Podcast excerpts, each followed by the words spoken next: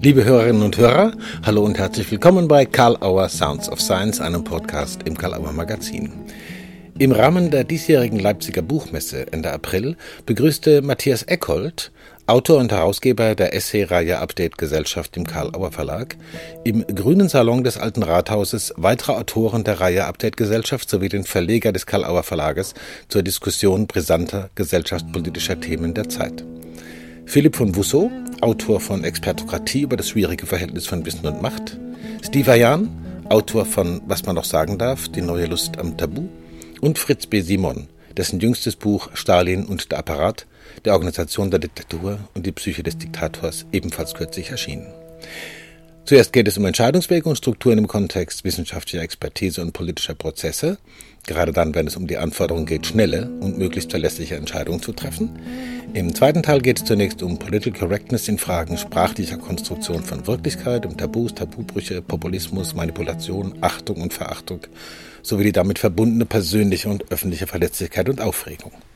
Die Diskussion um Gendern ist nur ein brisantes Beispiel für dabei sich zeigende Diskursmuster und semantische Kämpfe. Zum Abschluss geht es um das, was Matthias Eckhold Kritik der digitalen Unvernunft nennt.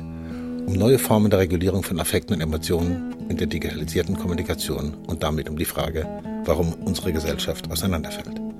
Matthias Eckhold, Steve Jan, Philipp von Busso und Fritz B. Simon in einer spannenden Debatte über Update Gesellschaft bei Karl Auer Sounds of Science. Viel Spaß.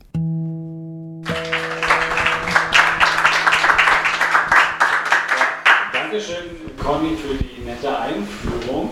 Ähm, und mit den vier Experten sind wir eigentlich schon fast bei dem letzten Buch Expertokratie ähm, und wir gucken mal, wie wir da hinkommen. Ähm, ich würde gerne kurz diese Reihe vorstellen. Also vor, noch vor der Corona-Pandemie war irgendwie mein Eindruck, dass doch unsere Gesellschaft äh, in so starkem Wandel ist und so rasantem Wandel ist, als dann plötzlich äh, Donald Trump im Oval Office saß und äh, sozusagen man auch nicht mehr sagen konnte, so richtig, was ist rechts, was ist links. Also ich weiß, viele aus der linken Bewegung haben damals gegen dieses TTIP, gegen dieses Wirtschaftsabkommen ähm, protestiert und äh, es hat nichts geholfen, wie immer, aber als Donald Trump dann äh, im Weißen Haus saß, hat er es mit einem Federstrich einfach äh, kaputt gemacht. Ja? Also sie hat dann sozusagen Sachen, die oder, oder genau diesen Afghanistan-Abzug etc. Und mir war eben so, dass äh, hatte das Gefühl, dass das alles so schnell und so rasend schnell geht, dass man eigentlich mit Büchern kaum noch hinterherkommt. Und dann kam äh, die Corona-Pandemie, wo nochmal alle möglichen äh, die wie so ein Brandbeschleuniger wirkte geradezu und wo nochmal ähm, alle möglichen Begriffe und Konstellationen ähm, so außer Rand und Band gerieten, wo plötzlich über Freiheit diskutiert wurde und der kategorische Imperativ von, von Kant plötzlich äh, missverstanden wurde, als wäre äh, Freiheit sozusagen äh, etwas Egoistisches. Und also alle diese Sachen fand ich total spannend und dachte, man bräuchte so ein kleine Bücher, die sozusagen mit kurzem Weg vom Gedanken zum gedruckten Buch ähm, verfügbar sind innerhalb von äh, zwei Monaten nach Manuskriptabgabe und nicht äh, erst ein bis anderthalb Jahre später äh, in einem äh, Verlagsprogramm, wie das ja sonst äh, gang und gäbe ist. Und äh, ein zweites Kriterium war für mich noch, dass sie sich gut anfassen und da hat der Verlag eine wunderbare Lösung gefunden durch dieses äh, englische Klappenbroschur. Das ist sozusagen äh, edler als ein Taschenbuch, dadurch, dass es noch eine Klappe hat und nicht so sperrig wie ein Hardcover. Ja, und dann, äh, habe ich gesagt 100.000 Zeichen, also sagen wir maximal ähm, 100 Seiten, sodass man das auch äh, in einem Rutsch am Wochenende quasi äh, lesen kann. Und dann brauchte man noch äh, spannende Themen und äh, spannende Autoren. Und äh, ich durfte dann das erste schreiben, die Kritik der digitalen Vernunft. Und danach kam äh, Homeoffice von Matthias Ehlert, äh, Untertitel Ein pandemisches Experiment, das Homeoffice. Und das ist sozusagen, fragt so ein bisschen danach, wie war denn das möglich, dass dieser Übergang vom normalen äh, herkömmlichen Büro ins Homeoffice so reibungslos und innerhalb von ein bis zwei Wochen funktionierte? War das alles vorbereitet? Und von diesem Wundern her äh, fing dieser Essay an und äh, hat dann auch eine, eine Geschichte des Büros äh, sozusagen noch geliefert mit sehr vielen äh, eigenen ähm, ähm, eigenen Beobachtungen und Betrachtungen und auch Selbstreflexion.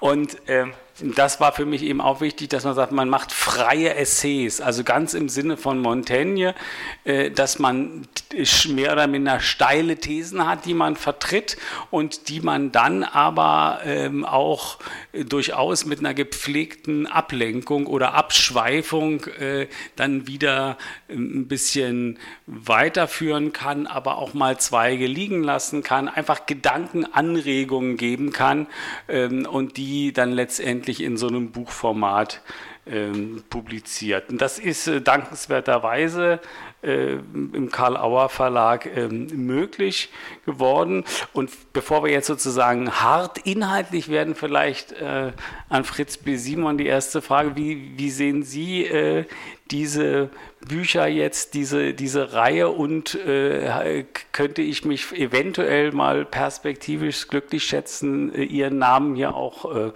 zu sehen?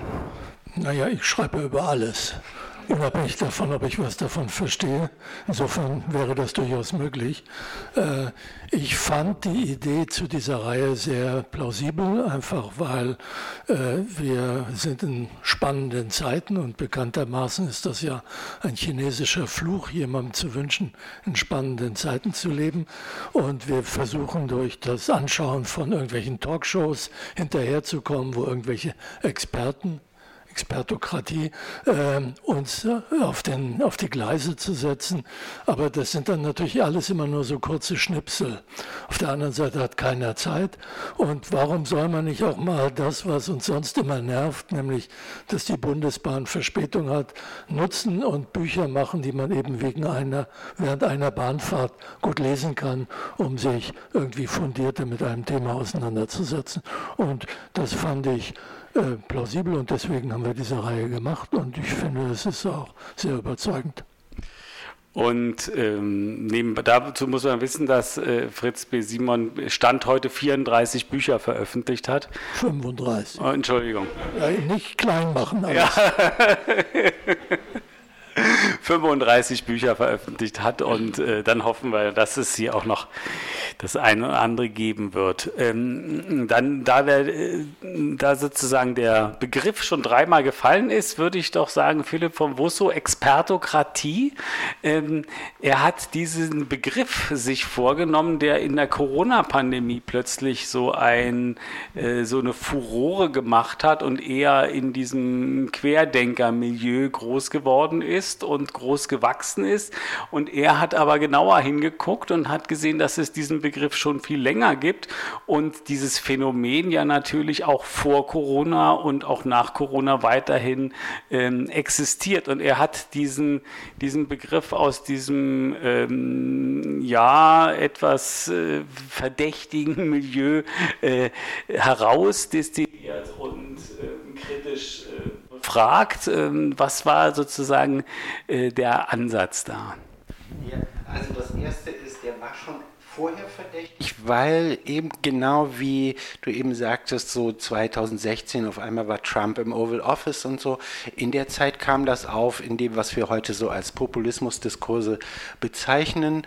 Und der hat dann tatsächlich zur Corona-Zeit eine unglaubliche Konjunktur erfahren. Aber er ist tatsächlich schon älter. Und äh, zwar ist es lange Zeit so gewesen, dass so Juristen, Politikwissenschaftler eine relativ spezialisierte Debatte geführt haben über den Einfluss von Experten auf die Politik. Und das lief immer so mit. Das war so eine relativ technische Diskussion, die die Öffentlichkeit nicht sonderlich interessiert hat. Und erst im Zuge von Brexit und ähm, ja, dem amerikanischen Populismus und dergleichen hat dieser Begriff auf einmal ganz viel übernommen von anderen Dingen, so wie Technokratie, Bürokratie. Auf einmal hat sich alles in diesen Begriff Expertokratie zusammengezogen und dieser Begriff hat einen hohen Mehrwert bekommen. Zugleich gab es immer Leute, auch so in der philosophischen Diskussion, die glaubten, dass eigentlich der Beginn von Expertokratie bei Platon liegt, in Platons Staat, äh, die Philosophenkönige. Und das ist, wenn man ein bisschen Platon kennt, und ich habe dann einiges nochmal neu gelesen, totaler Irrsinn, weil Platon das genaue Gegenteil von Expertokratie fordert. Das zeige ich auch kurz in dem äh, Essay. Und ähm, das war tatsächlich hier eine gute Möglichkeit, das mal alles zusammenzubringen. Es gibt auch noch viele Bezüge zu technokratischen äh, Gesellschaftsutopien des 20. Jahrhunderts äh, und dergleichen. Also ich glaube, das ist ähm, ein Schlüsselbegriff der gegenwärtigen Zeit, weil sich so vieles darin zusammenzieht aus ganz unterschiedlichen Richtungen. Also es ist jetzt kein Hegelscher Dreisprung, äh, Bürokratie, Technokratie, Expertokratie? Nein, die Begriffe gehen natürlich vollkommen durcheinander. Das ist auch genau, gerade diese drei Begriffe sind überhaupt nicht scharf voneinander abgegrenzt und es wird immer wieder ähm, hin und her aufeinander zurückgeführt, aber meistens stimmt es nicht.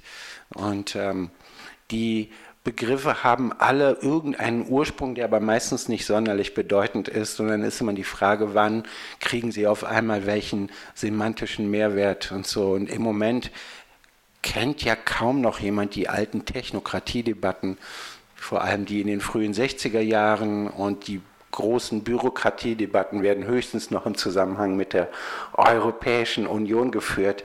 Ähm, das ist immer relativ speziell und das große Buzzword der Gegenwart ist dagegen eher Expertokratie, auch weil der Begriff an so vieles anschlussfähig ist. Ich glaube zugleich, dass er deswegen nicht per se schlecht ist, dass er tatsächlich vieles erklären kann, worauf man auch sozusagen hören sollte, auch wenn viele Leute nicht so genau wissen, ähm, wovon Sie da reden. Das heißt, äh, es geht immer wieder darum, auch das Sinnvolle an diesem Begriff nicht zu verwerfen, nur weil er in sich unklar ist oder dergleichen. Also ein vieles an der Kritik scheint mir auch legitim durchaus. Ja, ähm, und vielleicht können wir das mal so ein bisschen ähm, porträtieren. Was äh, verstehst du unter Expertokratie? Weil eins der Grundprobleme ist ja so, dass äh, Experten ähm, tatsächlich nicht demokratisch legitimiert sind. Und ähm, da wird es ja schwierig. In, aber auf der anderen Seite ist es natürlich äh, sehr, sehr gut, dass wir Experten haben, weil wir in bestimmten Feldern ja eben, äh, eben gerade nichts äh, wissen und auch unser Nichtwissen nicht mal wissen, sozusagen. Und dafür sind ja Experten sehr gut. Aber Pro das Problem äh, entsteht ja dann, wenn Experten sozusagen ihre eigene Pfründe sichern wollen. Mhm. Ja. Ich weiß noch gar nicht, Entschuldigung, ich weiß noch gar nicht mal, ob die ihre Freunde sichern wollen, sondern die machen das, was sie denken, was richtig wäre. Und damit kommen sie natürlich in Konflikt mit diesem Kratie-Aspekt, nämlich mit, dem, mit den politischen Herrschaftsverhältnissen. Ja? Äh, ich glaube nicht, dass da irgendjemand von den Experten, die da äh, problematisiert werden, jetzt äh, Machtansprüche haben und ihre Freunde sichern wollen, sondern die kämpfen für das, was sie für wahr und richtig halten. Ja, nichtsdestotrotz entsteht natürlich ein Konflikt, äh, weil ihre, das gibt ihre Rolle nicht her, dass sie politisch relevante Entscheidungen treffen. Also rein systemtheoretisch ist das eine Grenze dazwischen. Ja. Ja. Äh, aber meinst du, äh, es, mit es gibt Fründen, das schon teilweise mit den, mit den Fründen, das, so ein bisschen ja, äh, das funktioniert dann eben oft auch über lukrative Berateraufträge und Drittmittel äh, und dergleichen, also eher Softpower sozusagen, ähm, die auch oft im akademischen Bereich eigentlich einlösbar ist, nicht immer nur direkt Geld, nicht so das ganz große Geld. Äh, aber genau, das, der große Konflikt ist eigentlich ein anderer, nämlich der zwischen Wissen und Macht. Und was man oft sieht an Figuren, die wir zur Expertokratie zählen, ähm, ist, dass Experten aufgrund ihres vermeintlich überlegenen Wissens eine Machtposition begründen und dann kann man natürlich auch fragen und das passiert. Zum Beispiel in den Populismusdiskursen, dass gefragt wird, ja, was wissen die eigentlich? Und ist deren Wissen wirklich so überlegen? Und wie können sie das ausweisen? Und in dem Moment gerät eben auch deren überlegenes Wissen in Verdacht. Das haben wir auch in der Corona-Pandemie gesehen, wie äh, bestimmte große Corona-Experten, ich nenne keine Namen, ja, wie dann halt deren ähm, Urteile tatsächlich ähm, überprüft wurden und oft nicht so ganz klar war, woraus sie ihre Expertise da eigentlich legitimieren. Und das ist dann oft so, ja, äh, vieles ist vollkommen übertrieben. Manche Rückfragen scheinen mir dann auch durchaus berechtigt. Ähm, es gab noch einen anderen Teil in der Frage.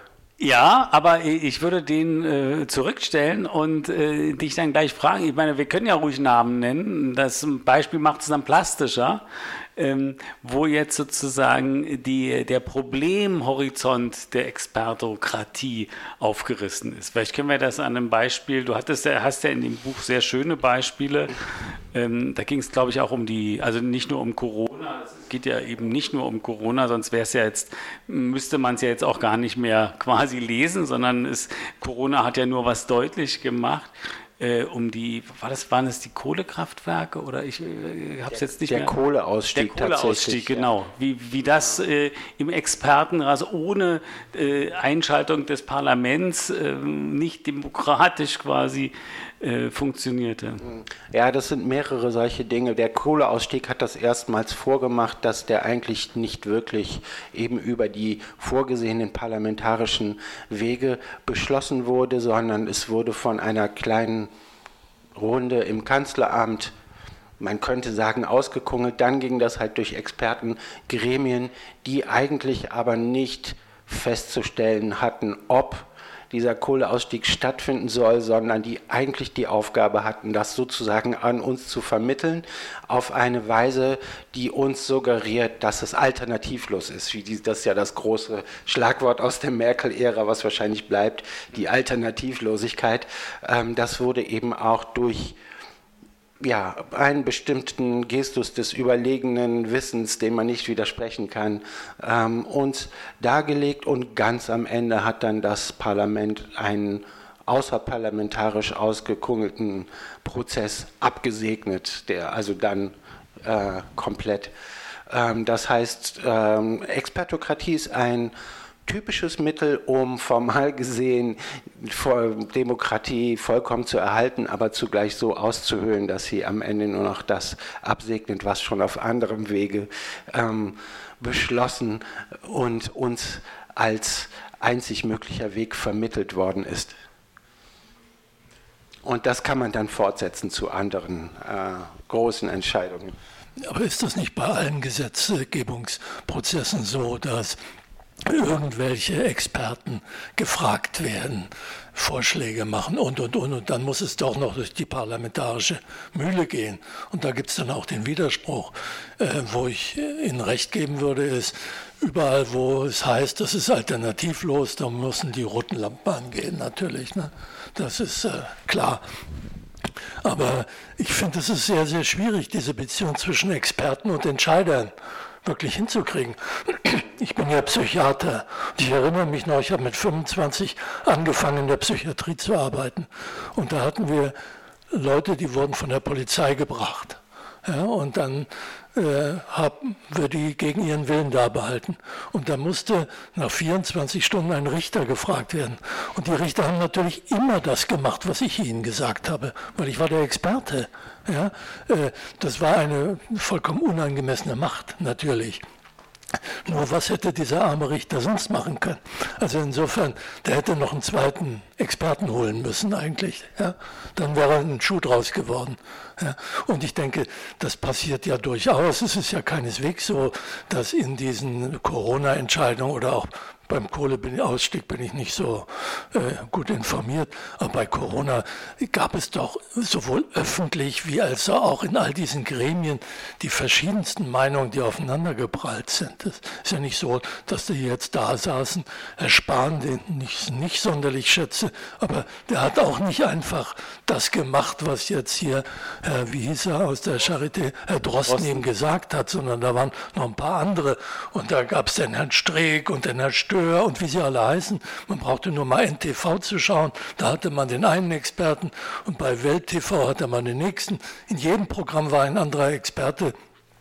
Und in jedem Programm waren Politiker, die das gehört haben. Also ich glaube nicht, dass wir da eine Expertokratie hatten, ja, um es klar zu sagen, sondern wir hatten einen Diskurs. Und was mit Trump gekommen ist, da gebe ich Ihnen vollkommen recht, ist, dass eine Disqualifikation von Experten generell versucht wurde. Und das ist eine populistische Strategie. Ja, Experten sowohl das Wissenschaftssystem auszuhebeln als auch das Rechtssystem auszuhebeln. Indem nach dem Motto, äh, die, das sind Experten und die haben da ihre Freunde oder was weiß ich. Also da wäre ich sehr vorsichtig, da so schnell äh, dass man die Experten zur, zur Elite zählt mit in diesem Trumpschen, äh, in der Trumpschen Rhetorik quasi. Ne? Aber du sezierst das ja äh, sehr differenziert, finde ich, in diesem Essay diese ähm, Melange. Ne? Also, weil es gibt ja natürlich auch das Problem, dass Experten ähm, sich eine Form von Macht auch anmaßen. Ja, kannst du das vielleicht noch mal so ein bisschen, oder wolltest du?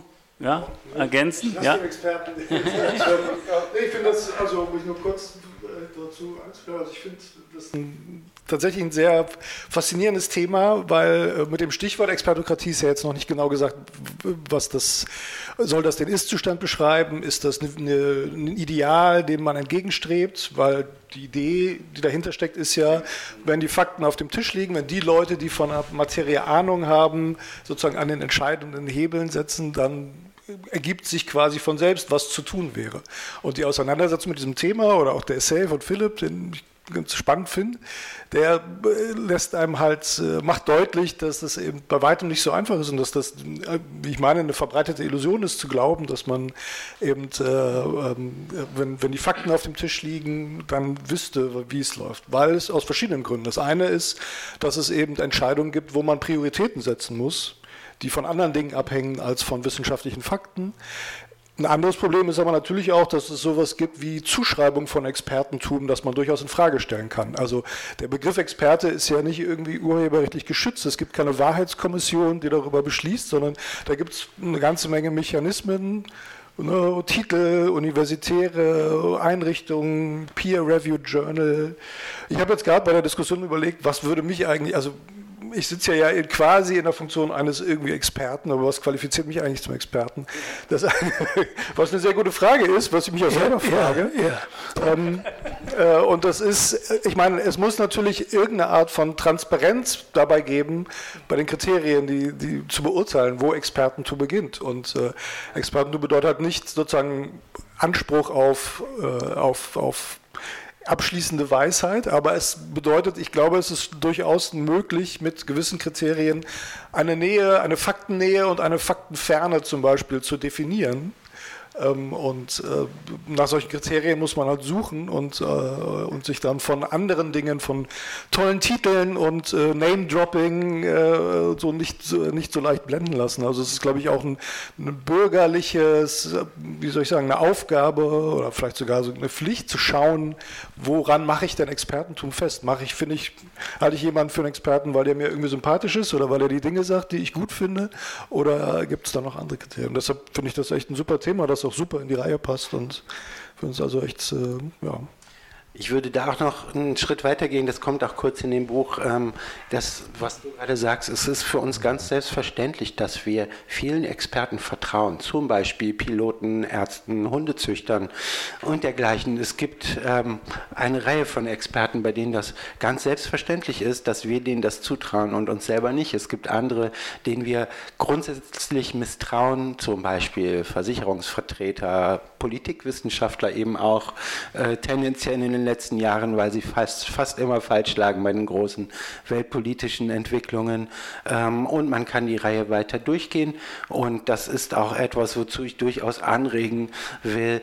Ähm, zu überlegen, wem man kann man da vertrauen und wem nicht. Und es geht immer wieder darum, ja, dass ähm, also durchaus auf Expertenwissen zuvertrauen, wo das gerechtfertigt ist und eben auch diesen Sinn dafür zu schärfen, wo es vielleicht nicht gerechtfertigt ist. Ich wollte noch eine Bemerkung zu Herrn Simon machen. Ja, ich stimme Ihnen vollkommen zu, dass wir nicht in einer Expertokratie sind, äh, leben, wie sich die Populisten das ausmalen. Ja. Ne, da muss man eben auch diesen Begriff etwas herunterkochen mhm. und überlegen, ja, was heißt das überhaupt? Was wir teilweise haben, ist eine enge und nicht so ganz geglückte Verquickung von Wissen und Macht, also von Äh, Experten und Politikern. Und das funktioniert oft in so einem komischen Wechselzusammenhang, dass eben auch die Politik Experten einberufen kann, um bestimmte Dinge, die sie eigentlich schon politisch entschieden hat, dann nachträglich zu legitimieren. Es gibt ganz schwierig, also auch ganz schwer zu beschreibende Verflechtungen da, aber so diese große Idee, dass wir in einer Expertokratie leben, ja genau das runterzukochen, ist auch äh, Teil dieses Projekts gewesen, eben das nicht so ganz für bare Münze zu nehmen, was Leute sich da ausdenken. Ich finde das Stichwort Vertrauen nochmal wichtig, weil es gibt ja Experten, denen wir vertrauen, ne? Piloten, Ärzten ja, und so weiter, Zahnärzte, sogar Zahnärzten. Ja? Äh, äh, und äh, das sind alles Berufe, wo die, die, wo die Experten eine Prüfung machen müssen, ein Verfahren durchlaufen müssen. Und eigentlich gilt es Vertrauen diesem Verfahren, dass nicht jeder anfängt, äh, sein Messer zu schärfen und Hirnoperationen vorzunehmen. Ja, das ist eben bei Politikwissenschaftlern oder auch bei Wirtschaftswissenschaftlern nicht der Fall, dass es irgendwo ein Verfahren gibt, das dann sagt, okay, ihr seid jetzt Experten, ihr könnt ein Schild hinhängen, ihr seid approbierte Politikwissenschaftler. Und das ist, glaube ich, der große Unterschied, weil dann eben äh, die, diese Leute wie Politikwissenschaftler, die ja nun in der unglücklichen Situation sind, dass sie so tun, als ob sie von außen auf die Politik schauen, obwohl sie Akteure sind, die dazugehören, in einer sehr, also die, die, die, kriegen nie so einen Status und können ihn auch nicht kriegen, ja, weil das, was sie machen, immer irgendwo parteilich ist oder zumindest unter dem Generalverdacht steht. Und bei, bei Corona war es ja nun so eine Sache, denke ich. Da sind ja nun Experten, die durchaus nicht einfach vom Himmel gefallen sind. Und die Tatsache, dass so viele verschiedene Meinungen waren, ist ja eigentlich ein gutes Zeichen. Ja? Dass man dann eben gucken kann, okay, unter Abwägung. Und geht es wirklich nur um Virologie oder nicht auch um Psychologie und Pädagogik und Wirtschaftswissenschaften? Und das ist ein heißer Job, da Entscheidungen zu treffen. Und äh, ich weiß nicht, ob das die Regierung angemessen gemacht hat, keine Ahnung. Aber nach allem, was man so hörte, gab es da Komitees und ich hoffe zumindest, dass in Zukunft in solchen Situationen doch interdisziplinär wirklich viele Experten ja, mit widersprüchlichen Meinungen aufeinander gehetzt werden, damit man dann aus diesen Widersprüchen heraus irgendwie eine neue Art von Rationalität für die Entscheidung finden kann. Äh, aber bei den Pressekonferenzen mit, mit Wieler saß immer nur Drosten da, ne? Das, musste, das, ist, das ist schon klar. Aber man muss dann in so einer Situation, glaube ich, auch berücksichtigen, dass da schnelle Handlungen gefragt waren und äh, dass man sozusagen jetzt, wenn so ein Virus sich ausbreitet mit exponentiellem Wachstum, ähm, jetzt nicht so die Ruhe findet, erstmal in Ruhe gepflegte ähm, Dispute zu waren, sondern dass wirklich äh, rasche Handlung äh, nötig war. Insofern äh, eine extreme Zeit und äh, damit kommen wir zum nächsten Buch. Also wir äh, gehen auch immer noch gerne auf Expertokratie zurück, ne? aber ähm, nehmen mal uns äh, Steves Buch vor, Steve Ayan, was man noch sagen kann mit dem wunderschönen Untertitel Die neue Lust am Tabu. Und eigentlich äh, sagt man ja so, in der m, modernen, westlichen, entwickelten Gesellschaft werden die Tabus immer weniger. Und äh, natürlich, was man da man darf alles sagen. Wir leben ja, wir haben ja Meinungsfreiheit, ist ja gar, gar keine Frage. Aber Ganz so ist es eben doch nicht, wenn man äh, dein Buch liest und äh, merkt dann natürlich, dass es einen ähm, nicht expliziten Druck in bestimmten Regionen und bestimmten Bereichen gibt, bestimmte Sachen zu sagen und bestimmte Sachen nicht zu sagen und dass das auch äh, gerne moralisch aufgeladen wird.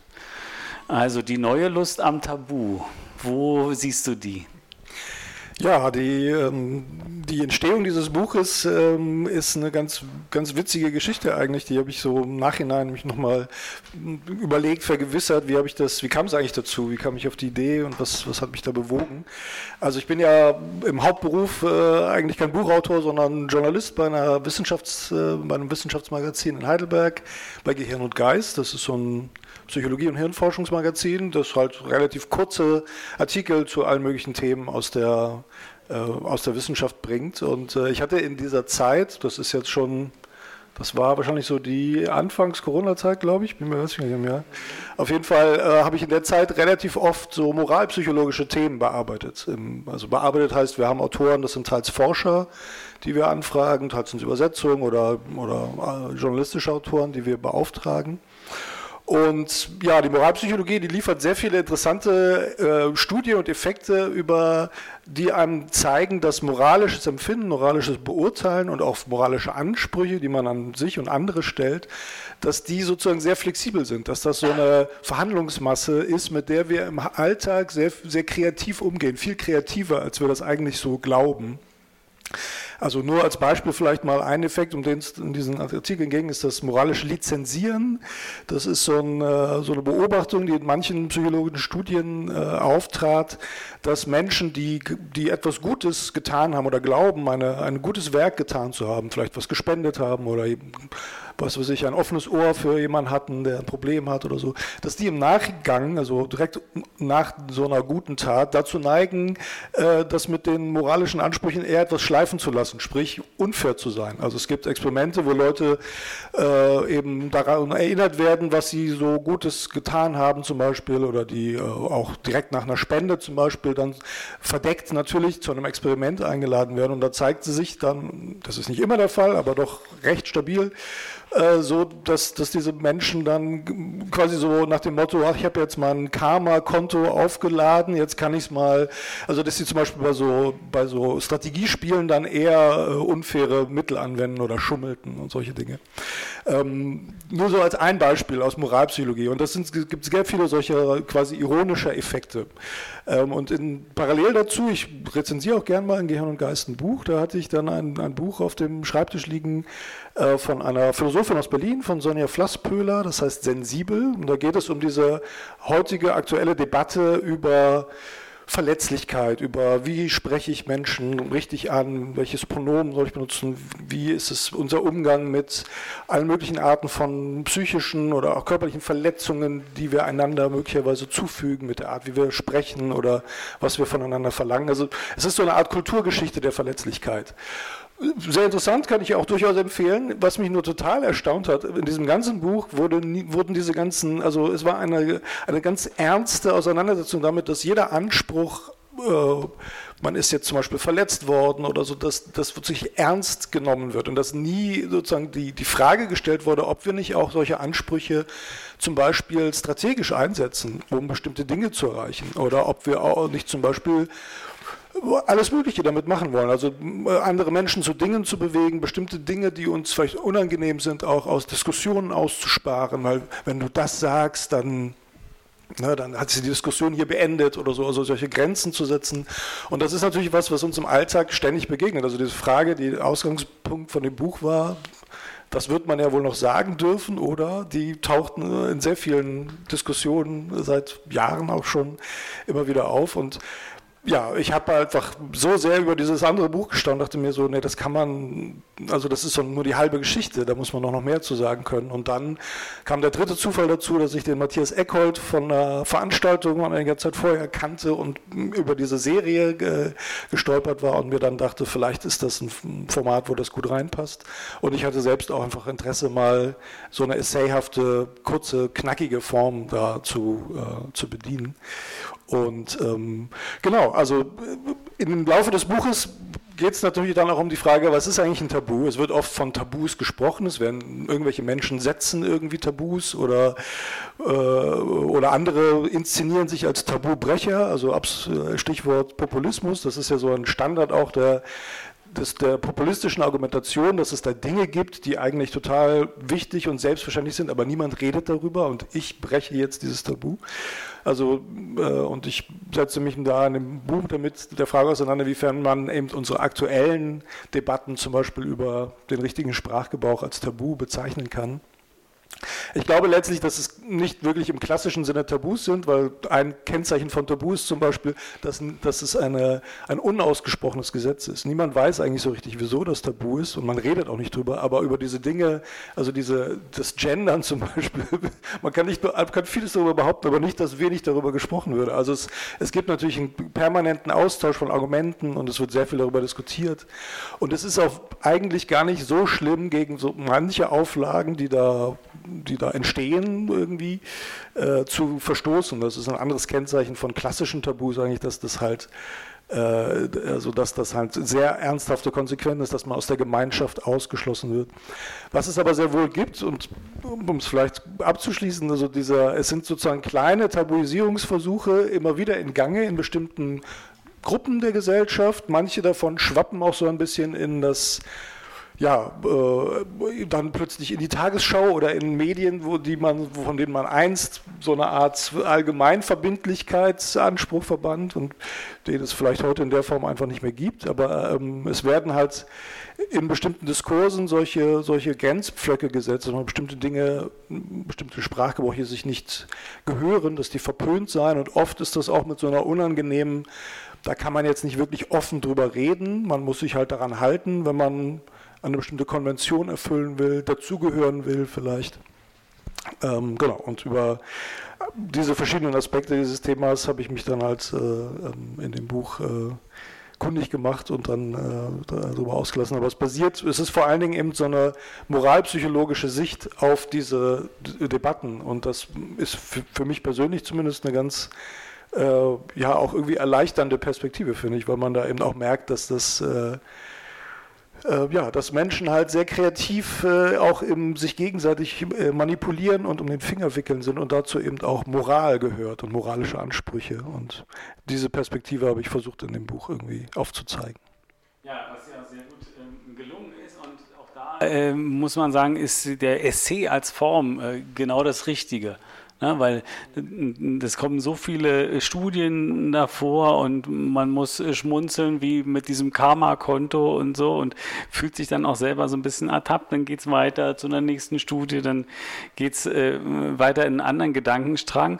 Ähm, und äh, es geht ja letztendlich um diese äh, Moralität des Mitmeinens auch. Das hast du ja dann auch hinten, weiter hinten in dem Essay gesagt, dass man sozusagen, wenn man nicht nicht mit Gender Gap spricht, ähm, einfach ein mehr oder minder ähm, rassistisches, frauenfeindliches, gegen Gleichberechtigung gerichtetes, ähm, ähm, weiß ich nicht, äh, in der Welt sein hat. Und äh, du schreibst ja mehrmals in dem Buch, so einfach ist es nicht, aber an bestimmten äh, Stellen ist es dann doch so einfach, dass man sozusagen moralisch am Pranger steht, wenn man äh, das, das Gap vergisst oder so. Ne? Also was ich an dem Beispiel konkret so interessant finde, ist, dass ich in meiner persönlichen Wahrnehmung zumindest äh, eher so empfinde, dass Leute diese Befürchtung äußern, obwohl diejenigen, die fürs Gender oder für das Gender Gap oder so sind, das immer von sich weisen, dass sie das so, so drastisch sehen oder dass sie ein Problem damit hätten, wenn man es halt nicht benutzt. Aber die ist eigentlich die größere Angst auf Seiten derjenigen, man könnte vielleicht äh, ja, ins Fettnäpfchen treten. Oder man könnte damit vielleicht andeuten, man ist nicht sozusagen auf der Linie der, der des Zeitgeistes man ist nicht mehr und up to date. des, -date ja, des genau. ja, ja, und das ist ja die, die, die, die große Befürchtung, die da mitschwingt und die diese Diskussion dann oft auch so emotional werden lässt. Teilweise auch wirklich absurderweise, weil die eine Seite sozusagen die Klage erhebt, ihr wollt mir den irgendwie den Mund verbieten oder mir Vorschriften machen, wie ich zu reden habe. Das emotionalisiert sehr stark. Und die andere Seite sagt, nö, wollen wir gar nicht. Wir haben aber bestimmte Gründe, weshalb eine bestimmte Verwendung von Sprache besser ist als eine andere. Und da gibt es eine ganze große Theorie auch dahinter. Äh, Gender Studies oder was auch immer, die, was, womit man das begründet. Ähm, aber man nimmt sich auch auf der Seite emotional sehr stark darüber echauffiert, dass Leute so uneinsichtig sind, dass sie es immer noch nicht begreifen. Und es ist doch nicht so schwer, es gehört doch auch nicht so viel, so ein Gender. Also es geht sozusagen um um winzige Details könnte man annehmen, die aber zu einer wahnsinnig großen Emotionalisierung führen. Und ich glaube, dass diese, ja, dass es sich im Kern sehr viel darum äh, dreht, dass man sich da, um, um Anschluss, also es gibt dieses Motiv des, der Zugehörigkeit, des Anschlusses, Mitmeinens im Sinne von, ich bin Teil der Menschen, die bestimmte Werte haben, bestimmte Dinge wichtig finden und ich äh, und das kann halt auf der einen Seite äh, so ausgelebt werden, dass man sich im fürs Gendern zum Beispiel stark macht, aber die Leute, die gegen das Gendern argumentieren, sehen sich häufig auch als eine Community von Leuten, die, die für bestimmte Rechte sich stark machen, die nicht, die, die man hochhalten muss, nämlich dass man in Anführungsstrichen reden darf, wie man will und solche Dinge. Ja, wird man wohl noch sagen dürfen, ne? Ja, ja. man wohl noch sagen dürfen. wie, wie ist es bei euch in der Zeitschrift? Wie haltet ihr das da? dette. Oh ja, sch äh, schwieriges Thema. Äh, also, naja, weil du das sagtest, das ja, ja, ist so und so, aber äh, da genau, ja also konkret, Medien, ne? Medienunternehmen stehen natürlich erstmal einfach unter einem Druck.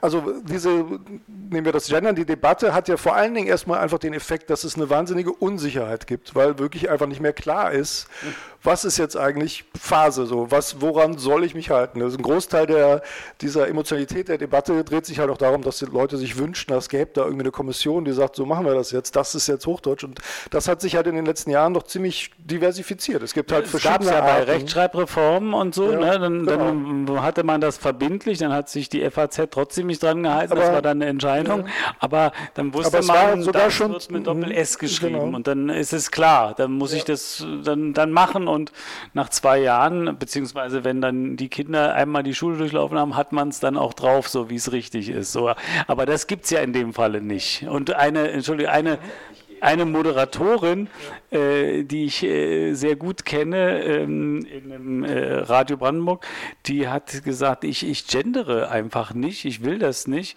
Es ist doch wohl nicht verboten, oder? Und damit hat sie irgendwie recht, aber ich glaube, ich beobachte das mal, wie lange äh, sie sich da noch so halten kann mit dieser Einstellung. Also das Interessante an der Rechtschreibreform ist tatsächlich, dass da auch schon viele optionale Regeln eingeführt wurden. Also da gab es zwar eine gewisse Empfehlung, aber es gab da, das hat auch schon das Feld der Möglichkeiten äh, deutlich erweitert zu dem, wie es vor der Rechtschreibreform war, weil da gab es sehr viel mehr ähm, normative ähm, Vorgaben oder ja, wenn man so will. Aber ähm, also nochmal kurz zu der Frage mit unserer Zeitschrift. Klar, Medienunternehmen stehen natürlich äh, dann erstmal vor dem Problem, wie positioniere ich mich da? Ich muss ja, ich kann nicht nicht kommunizieren. Ich schreibe, wir, wir, wir drucken und äh, publizieren online halt Texte und da muss man sich dann eben für eine bestimmte Variante entscheiden. Und es gab tatsächlich bei uns im Haus, also unser gesamter Verlag, Spektrum der Wissenschaft, hat so, das sind so Pi mal Daumen 60 Menschen.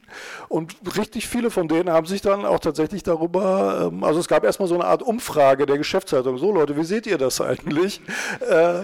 Und es gab natürlich von Anfang an auch so eine, also Medienunternehmen sind häufig deshalb auch eine Speerspitze solcher Bewegungen, weil die sich damit natürlich in einer gewissen Weise präsentieren können, weil die damit ein Statement setzen und sich halt auch als besonders progressiv. Wenn wir jetzt gesagt hätten, äh, nee, interessiert uns alles gar nicht, ist natürlich auch einfach klar, dass die Außenwirkung ist, das ist anscheinend ein ziemlich stoffeliger Haufen von alten weißen Männern da, die wollen da halt nicht mitmachen. Ähm, und unsere 60-Mann-Besatzung haben da sehr kontrovers darüber diskutiert und da gab es wirklich alle möglichen äh, Haltungen zu. Es gibt nur dummerweise das Problem, dass natürlich bei 60 Leuten nicht einfach, das, also es gibt eine gewisse Spannbreite, es gibt schon Freiheit, also äh, ähm, es gibt eine Art weiche Konvention, die wir pflegen, dass wir zum Beispiel grundsätzlich, äh, also auf der einen Seite benutzen wir grundsätzlich keine Sonderzeichen. Das war relativ schnell klar, dass, dass, dass uns das letztlich zu weit geht und wir sozusagen das auch nicht mehr im Sinne einer einer Sprachpflege irgendwie schön fanden, oder die Mehrheit zumindest, das wurde relativ bald abgebügelt. Ähm, und es gibt die Möglichkeit zum Beispiel offensiver zu gendern oder dass man einfach von vornherein von Forscherinnen zum Beispiel sprechen möchte. Wir haben häufig, unsere Autoren sind ja zum Beispiel oft Psychologinnen und Psychologen und da begegne ich das dem schon sehr oft, dass da dieser Wunsch geäußert wird, ich möchte eigentlich grundsätzlich äh, hier in der und der Weise gendern und dann, wenn es sich dann da um Sternchen oder Sonderzeichen handelt, dann müssen wir sagen, ist eigentlich nicht unsere Konvention. Gab es bisher auch noch nie den Fall, dass das jemand wirklich dann durchgesetzen wollte oder durchgesetzt hat.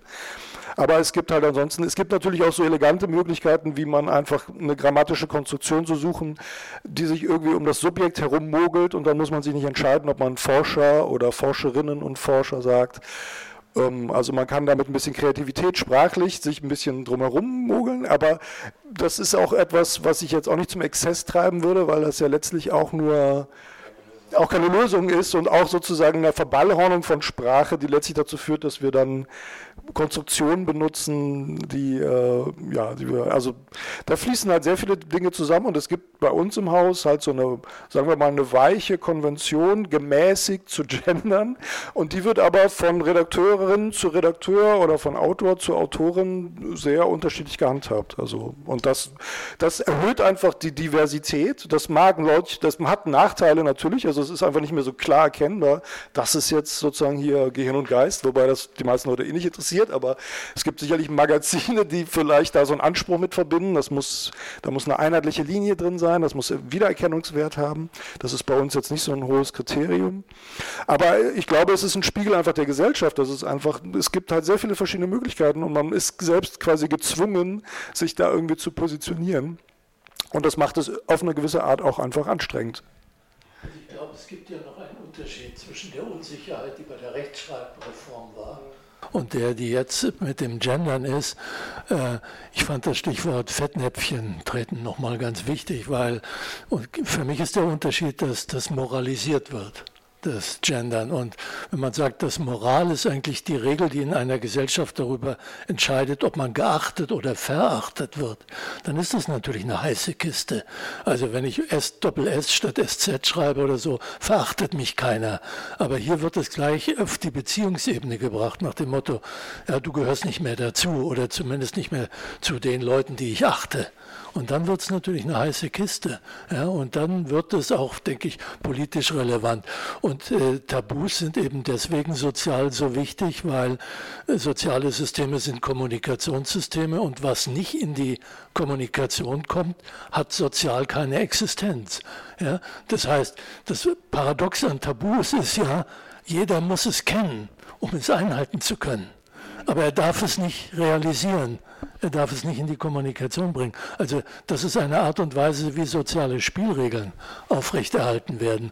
Und der Tabubruch ist natürlich dann immer auch eine Bedrohung der aktuellen Spielregeln. Und wenn man schaut, wie jetzt äh, kommuniziert wird im Internetforen, äh, in diesen Hass. Äh, Pools, ja, dann hat das durchaus Auswirkungen auf den Rest der Gesellschaft, was man noch sagen darf oder nicht sagen darf. Und ich finde, man sollte nicht alles sagen dürfen. Ja, und manches ist ja auch strafbewehrt. Ich darf nicht jemandem einfach sagen, was ich über ihn denke. Ja, deswegen rede ich ja mit so wenigen Leuten. Ja, äh, vielleicht an der Stelle ähm, ganz kurz. Ähm auf, auf meinem Buch äh, noch würde ich noch mal kurz hinweisen, Kritik der digitalen Unvernunft, was sozusagen als die Reihe eröffnet hat. Und da ist eben unter anderem äh, diese These drin, dass äh, diese gesamte Digitalisierung ähm, an der zentralen evolutionären Errungenschaft des Menschen ähm, rumlaboriert hat und die demontiert hat. Und äh, das ist äh, nämlich die sogenannte Frontalhirnhemmung, äh, diese Affektsteuerung, dass nicht alles, was wir äh, wollen, wir sofort ähm, verwirklichen müssen und dass wir sozusagen unsere Affekte äh, in bestimmten Bahnen und in bestimmtem Maße äh, regulieren können. Ähm, wer, und die, äh, diese Digitalisierung im Internet hat eben genau das äh, zur Folge gehabt, ähm, dass immer alles sofort verfügbar ist. Und das ist das, was Kinder, man spricht ja dann auch, wenn das nicht, diese Regulation nicht gelingt von ADHS, was, was, was Kinder äh, erstmal noch nicht können, was Kinder erlernen, so bis zum zehnten äh, Lebensjahr, dass nicht jede Süßigkeit, die man sieht, sofort gegriffen und in den Mund gesteckt wird. Ja, ihr seid junge Eltern offensichtlich, ja, genau.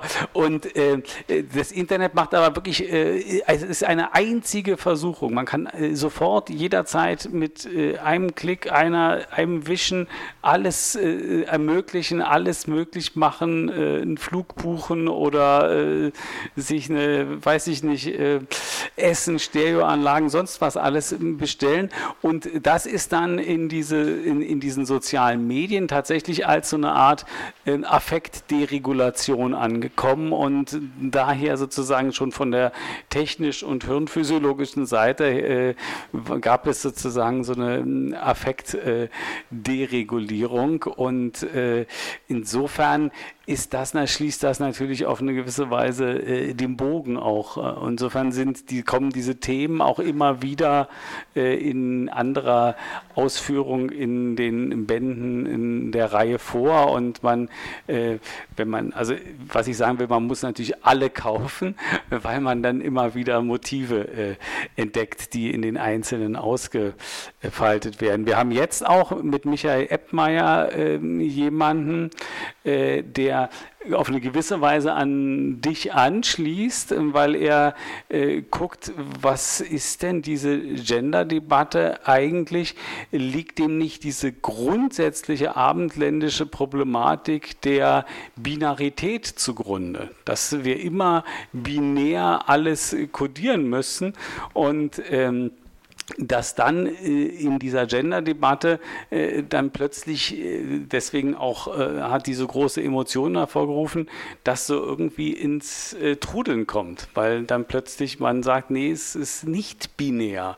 Insofern hat er auch gesagt, also er hat den Titel vorgeschlagen, den ich sehr schön fand, non-binär ist die Rettung und hatte geschrieben ein Plädoyer für subversives Denken. Also dass man wirklich dieses abendländische, die abendländische Rationalität, die auf dieser Binarität ähm, äh, Macht, Ohnmacht etc. Ähm, fundiert, ähm, Fuß fasst gewissermaßen äh, an der Wurzel in irgendeiner Weise, ähm, ja, anarchisch, wie er dann zum Schluss schreibt, so ein bisschen ins Trudeln bringt. Ähm, wollen wir vielleicht noch den Weg zurückgehen zur Expertokratie? Wolltest du ähm, dich nochmal äh, auch zu den äh, Gender-Themen äh, äußern, Philipp? Hattest du da noch äh, eine andere Haltung, Meinung oder Assoziation dazu? Weil du hattest zwischendurch das Mikrofon in der Hand, das habe ich gesehen. Aber mir ist tatsächlich auch aufgefallen, wie du, Steve, du das so schön beschreibst, dass es so nebeneinander herläuft und so weiter. Und vieles hat jetzt schon der Kollege neben mir vorweggenommen. Äh, mein Eindruck war auch, dass es nicht immer sozusagen so harmlos ist. In einem derart kontrollierten Setting wie einer Redaktion kann das sehr gut gehen. Aber ich habe eben auch die Erfahrung gemacht selber um, und das auch weit mitgekriegt, dass es eben eine gewisse Ausgrenzung gibt gegen Leute, die tatsächlich nicht gendern. Ähm, bin das tatsächlich schon bei einem Jobgespräch gefragt worden, warum ich nicht durchgehend gendere. Und ich bin eher so jemand, der so on and off, also nicht prinzipiell dagegen, aber ich könnte mich nie dazu bringen, durchweg mit Gender-Sternchen zu sprechen, weil das einfach vollkommen unnatürlich für meine Ausdrucksweise wäre. Ähm, aber ich würde mich sogar weigern, das allzu sehr zu politisieren, die Weise, wie ich spreche und so. Und ich glaube, dass ich da durchaus typisch bin für viele Menschen, die jetzt weder stark auf der einen noch auf der anderen Seite verortet sind. Ähm, ja, jetzt Matthias, wo du mich so fragst, ob ich so von der Expertokratie daherkomme, ich habe das natürlich mitgekriegt, auch als jemand, der mal Sprachwissenschaft studiert hat. In den 90er Jahren war die feministische Linguistik immer so ein Orchideengebiet innerhalb der Sprachwissenschaft. Ähm, mir ist es auch nicht ganz klar, wie die äh, auf einmal dann so stark wurde und ähm, mir scheint da ähm, muss sich das irgendwie äh, wahrscheinlich auch über Expertendiskurse festgesetzt haben, dass das jetzt so der Stand ist, dass man das so machen muss. Und natürlich auch die Befunde, die dahinter stecken, da gibt es viel äh, Sprachwissenschaftliches dazu zu sagen, ähm, die kann man ja durchaus bestreiten. Ich weiß gar nicht, ob es da eine ernsthafte Diskussion gibt, ob man die führen kann. Ähm, hast du in deinem in deinen Forschungen jetzt für dieses Buch und wahrscheinlich auch darüber hinaus äh, mit diesen Fragen zu tun gehabt, ob ähm, dieser grundlegende Befund, dass wenn wir eine, ein generisches Maskulinum benutzen ähm, und davon ausgehen, dass damit die weibliche Form quasi mitgemeint ist, dagegen wehrt sich dieser Befund ja. Ähm, Genau, das ist ja eine, ein, ein, eine Frage, die viel untersucht wurde in dem Zusammenhang und darum geht es auch in dem Buch, in dem Kapitel über das Gendern an einigen Stellen. Ich habe natürlich auch aufgrund der... Äh, das Kapitel heißt Krieg der Sternchen. Krieg der Sternchen, genau, das war ähm, äh, auch die, das war auch ein Gern- und Geistertitel, der auch diesen Titel trug und ich fand ich so passend, dass ich den da recycelt habe. Ähm, also da das ein relativ kurzes Kapitel ist, kann ich nicht in, in, Gänze auf, das, äh, auf die Probleme der Methoden und der Interpretation der Ergebnisse eingehen. Ein wichtiger Punkt in dem Zusammenhang, auf den ich das letztlich abstelle, ist, dass dass man halt sich äh, diese Beziehung zwischen dem, dem sprachlichen Zeichen und dem Bezeichneten halt nicht als, als, festes, als feste Größe vorstellen kann. Also die Vorstellung, dass wenn ich eine bestimmte Art zu sprechen benutze, dann, dann, assozi also dann weckt das bestimmte Assoziationen, auch, also wenn ich nicht nur Bäcker sage, sondern Bäckerinnen äh, oder, was, oder in irgendeiner Art und Weise Gender, erzeugt das eine Irritation und die führt dazu, dass, dass auch tatsächlich das Konzept von, ah, das könnten auch weibliche Menschen sein, die diesen Beruf haben oder so, dass das das auflöst. Allerdings ein Problem in der ganzen, also in, oder was heißt ein Problem, aber ein Phänomen von Sprache ist halt, dass es sich ständig wandelt und dass diese Irritation, die eine bestimmte Neuerung mal auslöst, halt auch wieder verschwinden kann. Also wenn ich irgendwie, wenn irgendwann Studierende der Standard ist für Menschen, die irgendwie irgendwas an der Uni machen oder zumindest eingeschrieben sind, ähm, dann ist das halt, verblasst das auch irgendwann wieder. Irgendwann verschwindet auch dieser, dieser Assoziationsraum möglicherweise und dann kann man sich darüber streiten, ja, ob, das, ob der Effekt dann letztlich verpufft oder ob man dann vielleicht, was weiß ich, auf der Welle dieser Irritation irgendwie eine, eine gesellschaftliche Veränderung erzeugt hat. Aber ich finde das ein ganz wichtiges Ding, was man im Hintergrund, im Hinterkopf behalten muss, dass halt diese, diese also sprachliche Zeichen halt nie stillstehen. Und man kann nie sagen, das ist jetzt so und so wird es immer bleiben und jetzt haben wir, jetzt ist es halt gut, weil jetzt reden wir so. Wenn man das eine Weile macht, dann verändert sich das wieder. Und dann werden auch, also auch die Assoziationsräume, die Worte wecken, verändern sich, verengen sich meistens auch. Wir sind halt, es gibt ja dieses schöne Bonmot von, von Lichtenberg, glaube ich, der irgendwie geschrieben, dass das Unangenehme an der Sprache oder das Eigenwillige an der Sprache ist ja, dass sie immer so generisch ist, dass, sie, dass wir unsere Begriffe halt allgemein bezeichnen und nie den speziellen Einzelfall betreffen. Und das stößt sich häufig mit solchen Debatten, wie, wie man jetzt, wen man alles mitmeinen muss und was alles, in, also welchen Bedeutungsraum jetzt ein bestimmter Vokabel oder bestimmte Pronomen jetzt haben oder nicht. Und damit kann man spielen. Ich finde das auch durchaus legitimes Mittel und ich finde natürlich, äh, Sprache ist dazu da, Dinge auszudrücken, Dinge zu bewegen in, in, den Köpfen von Menschen. Und das kann man eben, indem man Irritationen auslöst. Aber man muss sich halt darüber im Klaren sein, dass die Irritation auch irgendwann äh, gelutscht ist, also dass es irgendwann auch nicht mehr irritiert. Und dann kann man sich immer, und vielleicht ist das auch der Grund, weshalb sich diese diese, die, die Gender-Debatte im Sinne von, was ist jetzt gerade der angesagte Sprachgebrauch, hat ständig verändert und meiner Meinung nach auch immer schneller verändert. Also es werden halt in immer kürzeren Abständen Neuerungen auf den Markt geworfen äh, und das, das läuft irgendwann auch ein bisschen ins Leere, weil man natürlich auch mit, äh, mit der Zunahme solcher Optionen irgendwann. Das inflationiert dann, ne? Genau. Also dann an das Binnen-I kann man sich ja kaum noch erinnern. Äh, so das Sternchen ist ja auch nicht mehr wirklich angesagt. Nee, es ist Doppelpunkt ja, aktuell. Ja, ne? Äh, aber das, das ist auch der Grund, warum die Analogie zur Rechtschreibreform nicht so ganz funktioniert, ne? weil das ja gar nicht so sich kodifizieren lassen würde.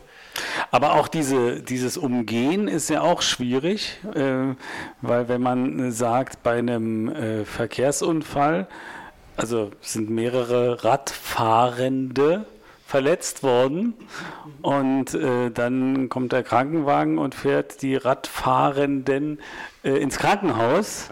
Dann sind es ja keine Radfahrenden mehr. Ne? Also dann kommt die Medizin und sagt, wir müssen eine geschlechtsspezifische Medizin machen, weil männliche Körper wirklich anders funktionieren als weibliche.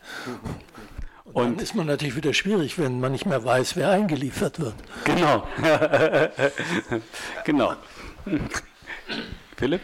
Ja, um noch mal ganz kurz auf deine Frage an mich zurückzukommen. Ich finde es schwer, dieses ganze Thema in sozusagen mein Thema zu übersetzen. Expertokratie hatte ich ja definiert als Macht, die sich aus überlegenem Wissen begründet. Und damit haben wir es hier schlichtweg nicht zu tun. Deswegen auch dieser Rekurs auf die ähm, äh, so Unterarten der Linguistik und so, wie ich sie noch in meinem Grundstudium gelernt habe. Ähm, das, also auch die ganze Theorie scheint mir ziemlich leicht ähm, in sich zusammenzufallen, wenn man genauer reinguckt.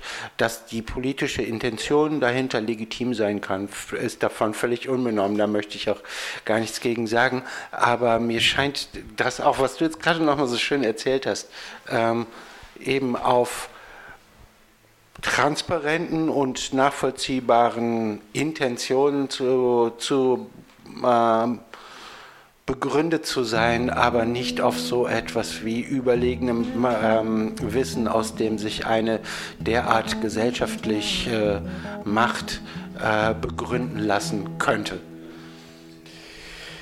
Äh, eigentlich ein schönes Schlusswort hier in der Runde.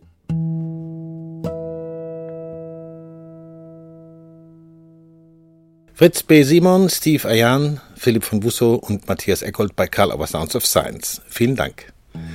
Karl Auer Sounds of Science gibt es überall, wo es Podcasts gibt. Hinterlasst uns jetzt eine 5-Sterne-Bewertung oder schreibt eine Rezension. Wir freuen uns über das Feedback. Und wir möchten wie immer hinweisen auf die weiteren Podcasts im Karl Magazin, die Autobahn-Universität mit Vorlesungen und Vorträgen, also echten Hits der 1990er Jahre aus der systemischen Szene und darüber hinaus. Heidelberger Systemische Interviews gemeinsam mit dem Helmstedter Institut, sich sicher sein und den Wahrnehmungspodcast Frauen führen besser. Fritz B. Simon gibt Einblicke in sein Werk Formen Reloaded im gleichnamigen Podcast. Dies und vieles andere regelmäßig im Karl Auer Magazin auf www.karl-auer.de. Besuchen Sie natürlich gerne unsere gesamte Website, stöbern Sie im Programm mit den aktuellen Neuerscheinungen und im Magazin. Danke für die Aufmerksamkeit und bis zum nächsten Mal bei Karl Auer Sounds of Science.